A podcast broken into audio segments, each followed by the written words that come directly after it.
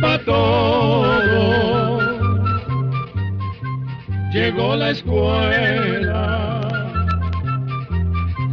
llegó la escuela, llegó por radio.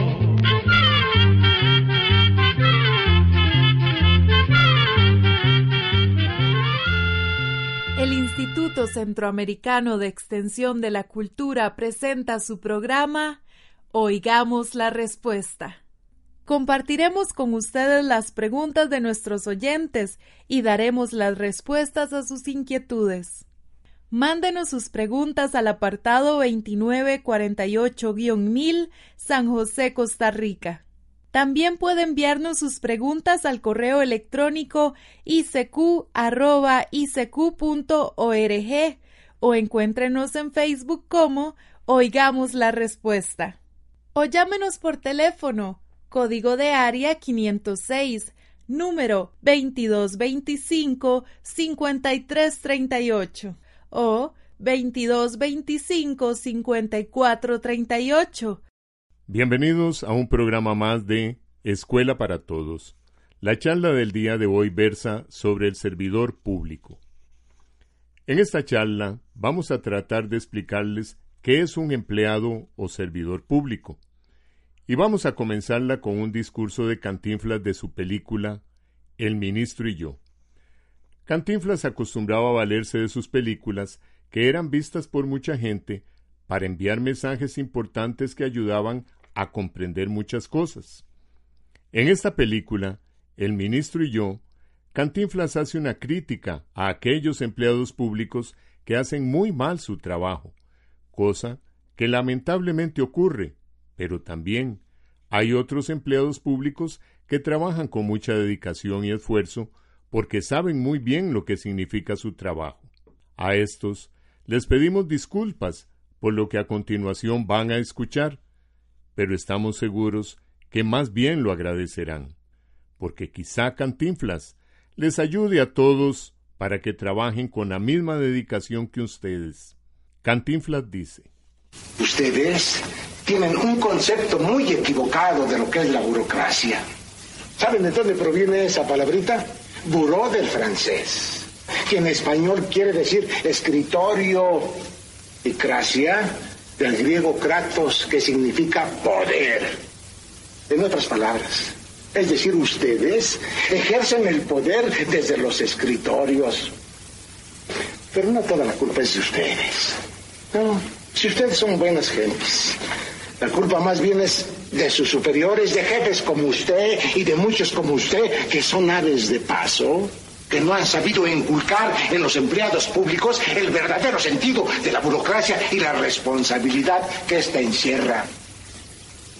Porque las fallas en la administración frenan el desarrollo, el progreso, la democracia.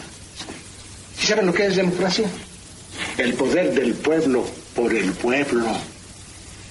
Y aunque ustedes también son pueblo, se olvidan de los que están allá afuera, de los que esperan, de los que hacen colas como estos, que también son pueblo.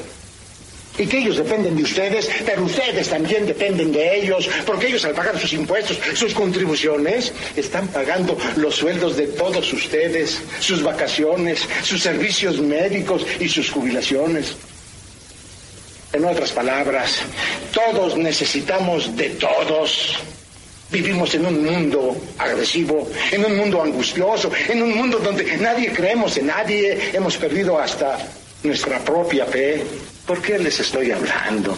Si a lo mejor ni me entienden, estoy predicando en el desierto, de manera que ya me voy, no me corren. ¿Y saben una cosa? Los voy a extrañar. De manera que, adiós, mis excompañeras y excompañeros de trabajo, si a eso se le puede llamar trabajo.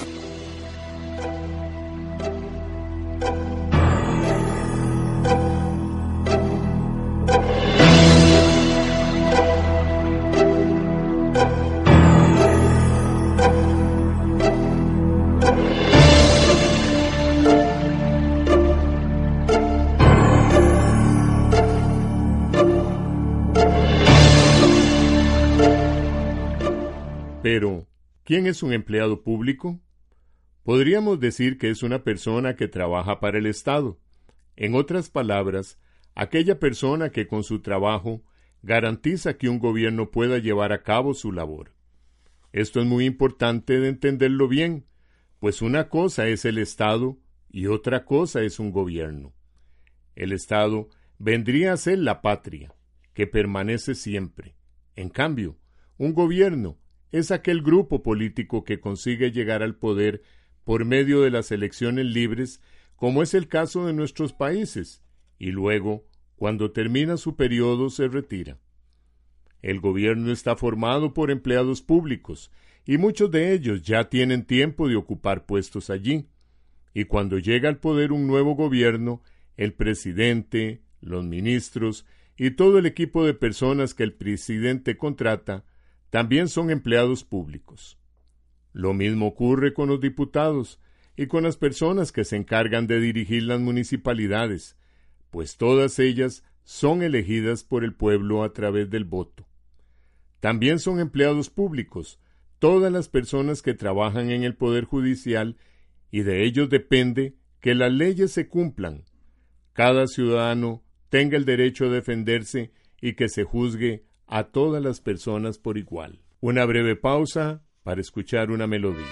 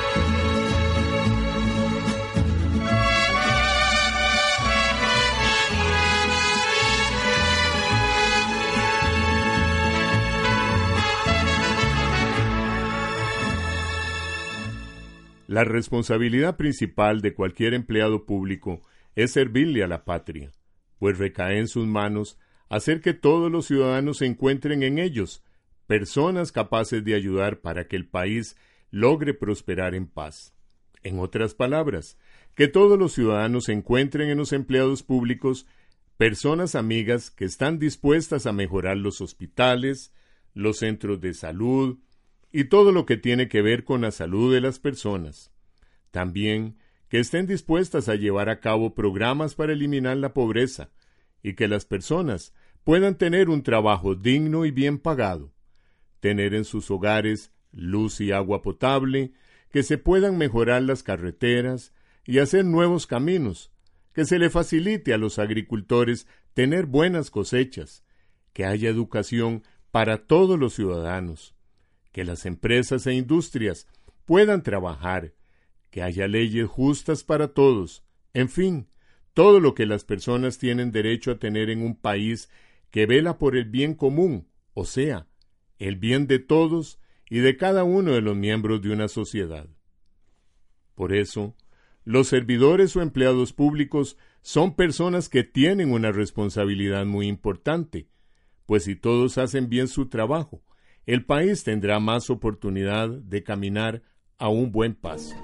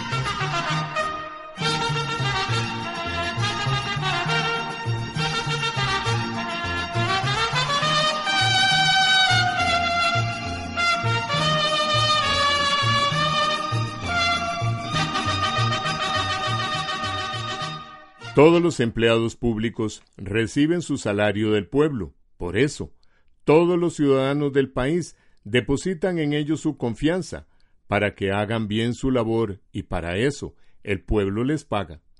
Por eso, más bien deberíamos llamarlos servidores públicos, pues son personas que con su trabajo benefician a la patria que somos todos. También, todos los servidores públicos manejan y administran bienes y dinero del Estado, o sea, dinero de todos nosotros. Por eso, cuando un servidor público no maneja bien ese dinero, comete un delito, porque quebranta y daña la riqueza que nos pertenece a todos. Otro delito que algunos servidores públicos cometen es recibir dinero de algún ciudadano para aligerar, hacer más rápido o facilitar algún trámite que él necesita responder. Y en este caso, tanto el servidor público como la persona están cometiendo un delito muy grave, pues tanto el uno como él están colaborando a que en el país haya corrupción. De ahí la importancia de que tanto los servidores públicos como los ciudadanos tengan un comportamiento intachable, ya que todos debemos actuar honestamente con lealtad y transparencia.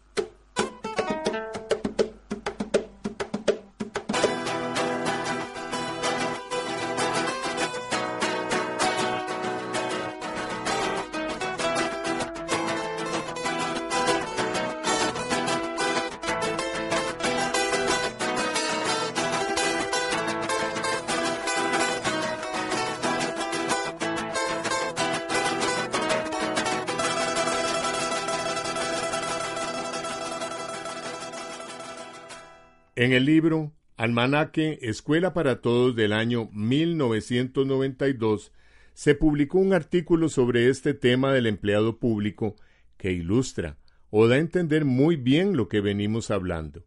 En este artículo se hace esta pregunta. ¿Quiero ser un servidor público? Y en el mismo artículo se contesta. Entonces, debo saber.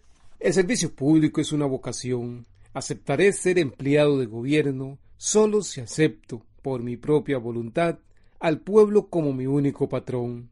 Los poderes que tendré son prestados por el pueblo y tendré que darle cuentas de cada uno de mis actos. Seré fiel servidor de mi pueblo, un servidor voluntario y sin condiciones. Consideraré un honor servirle a la patria. Tendré presente que el salario que recibo proviene del trabajo y del sudor de mi pueblo. Por lo tanto, el pueblo es mi legítimo patrón. Respetaré las leyes y ayudaré a que se respeten. Ellas son como una promesa a la patria y el pueblo tiene derecho a confiar en ellas. En mi trabajo mi preferencia serán los débiles, los perseguidos y los más necesitados. Jamás lo serán mis parientes ni mis amigos. No defenderé los intereses de ningún grupo o partido. No aceptaré regalos ni propinas por respeto a mí mismo. Mi pueblo tiene derecho a confiar en la actitud de sus autoridades. Si yo traiciono esa confianza, estaré sembrando desesperación. Aceptaré las críticas sin enojarme. Las que son justas me ayudarán a ser mejor y las que son injustas no me apartarán del fiel cumplimiento de mis deberes. Nunca haré sentir mi autoridad humillando a alguien.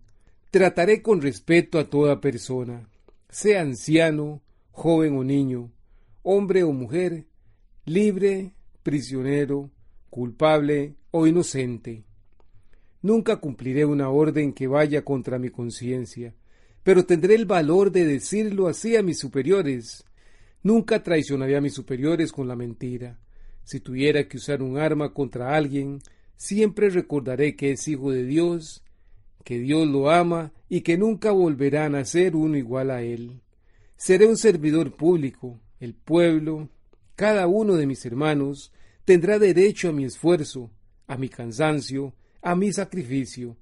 Los amaré con un amor que no espera nada a cambio, con un amor que se entrega a lo que es más grande que yo mismo, mi Dios y mis hermanos. Por eso les hemos dicho que los servidores o empleados públicos son personas que tienen una responsabilidad muy importante, pues si todos hacen bien su trabajo, el país tendrá más oportunidad de caminar a buen paso, por buen camino, para buscar su mejor destino.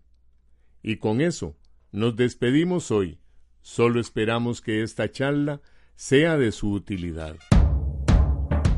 Relájate, mi hermano. Esas presiones de demostrar que un hombre debe ser fuerte y tener muchas mujeres ya no van. Ah, ¿cómo que no? Un hombre es una persona. Pensamos, sentimos y somos capaces de no ser violentos. Te invitamos a ser parte del cambio y a trabajar por una masculinidad respetuosa de los derechos humanos una producción de Fundación Justicia y Género y esta emisora. Y así llegamos al final del programa del día de hoy. Los esperamos mañana en este su programa Oigamos la Respuesta. Mándenos sus preguntas al apartado 2948-1000 San José, Costa Rica. También puede enviarnos sus preguntas al correo electrónico icq.org o encuéntrenos en Facebook como Oigamos la Respuesta. O llámenos por teléfono, código de área 506, número 2225-5338 o 2225-5438. Recuerde que comprender lo comprensible es un derecho humano.